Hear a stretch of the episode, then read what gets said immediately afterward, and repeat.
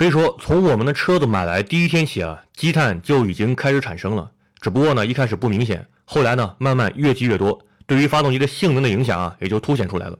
你会感觉车子的动力有一点点变弱，油耗呢有一点点增加，这些呢很有可能就是积碳过多导致的。下面呢，我们先来正式的认识一下什么叫积碳。积碳是内燃机工作原理中啊不可避免的一种副产物。其实啊，积碳只是一个笼统的叫法，它泛指发动机系统内啊因做工而产生的一系列沉积物。这些沉积物的成分呢非常复杂，并不是大家字面意义上所理解的碳元素啊，而是呢含有碳元素的一些化合物以及一些杂质等。本期选题啊，我们暂时只讨论燃烧室内的积碳，另外还有这个机油系统内的积碳，后面再做深究。燃烧室内的积碳产生的原因啊有三种，第一种呢是因为汽油中本身就含有大量的烯烃和芳烃，尤其是烯烃啊属于不饱和烃，非常容易被氧化，从而呢形成了一些胶状物。第二种啊是因为混合气不完全燃烧导致的，在怠速、急加速等工况下，气缸内的混合气啊很难完全燃烧，从而呢产生了一些没有被充分反应掉的化学物质。第三种啊是因为被雾化的汽油留存在了发动机内，比如说进气阀表面。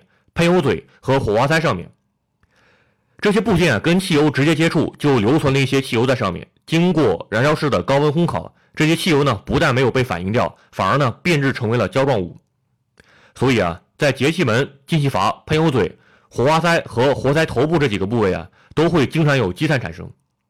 积碳过多呢，一来有可能堵塞喷油嘴，降低喷油量。二来呢，积碳具有海绵特性，会吸收新鲜汽油，让积碳越积越多，恶性循环。三来呢，会堵塞活塞环，在做工时啊，有可能会引起活塞环卡死。这里要特别说明一下，节气门的积碳是如何产生的。大家都知道啊，节气门的位置呢是距离发动机的燃烧室相对比较远的，一般来说呢是不会受到混合气的影响的。但是啊，当发动机熄火时呢，由于气缸的进气阀关闭的时间并不同步。所以呢，有些没有来得及关闭的进气阀就允许汽油蒸汽跑了出来，挥发到了进气歧管内，并堆积在了节气门的后方。加之空气中啊本身就含有一些没有被滤网阻拦下来的杂质，所以呢，久而久之就形成了沉积物。因此呢，节气门也是需要定期养护的，确保进气量不受影响。在了解了什么是积碳以及积碳如何形成之后啊，我们来说一说大家最关心的怎么预防积碳产生这个问题。其实呢，前面做了这么多铺垫啊。就是想大家明白积碳的原理，从而呢对积碳的预防啊有更好的一个认识。首先第一点啊，一定要避免车子的发动机啊处于怠速，因为怠速时啊发动机燃烧不够充分，而且呢进气管空气流速比较低，起不到对沉积物的冲刷作用。所以啊，大家等红灯等人时，尽量不要把自动启停功能关闭，而应该尽量让发动机着火。长时间怠速啊是积碳的最大元凶。第二点，时不时呢跑跑高速。由于高速行驶时啊，进气管内的空气流速比较快，所以可以起到对进气阀等部件的冲刷作用。第三点，一定要使用高品质的汽油。换句话说呢，就是不要去那些野鸡加油站加油，不要图便宜啊。我们国家的油品呢，本来烯烃的含量就比较高，再去那些小加油站加油啊，谁知道他们为了提升抗爆性啊，往汽油里面加点什么东西？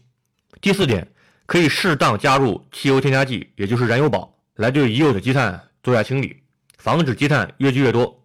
但是呢，一定要选对燃油宝，而且要适量添加，不要图效果而加太多，那样可能会适得其反。第五点，适当延迟换挡时机。对于手动挡车型来说啊，升档时尽量等转速稍高一些再升，这样不但可以防止车辆抖动，还可以避免不完全燃烧导致的积碳。对自动挡车型来说啊，带有手自一体功能或换挡拨片的车型啊。可以人为延迟换挡时机。总之呢，要想预防积碳，就必须从避免不完全燃烧角度出发，辅之以汽油添加剂来进行适度清理。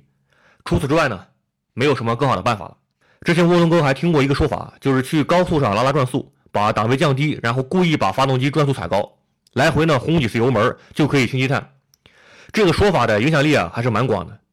这里呢，我想纠正一下啊，这个说法呢是完全扯淡的。因为转速轰太高啊，每一次做工的时间太短，大量来不及燃烧的混合气啊，直接随着尾气被排了出去，反而呢还会让排气阀上产生积碳。所以啊，跑高速清积碳的目的啊，是利用空气流速来冲刷积碳，而不是利用所谓的转速啊来消耗积碳。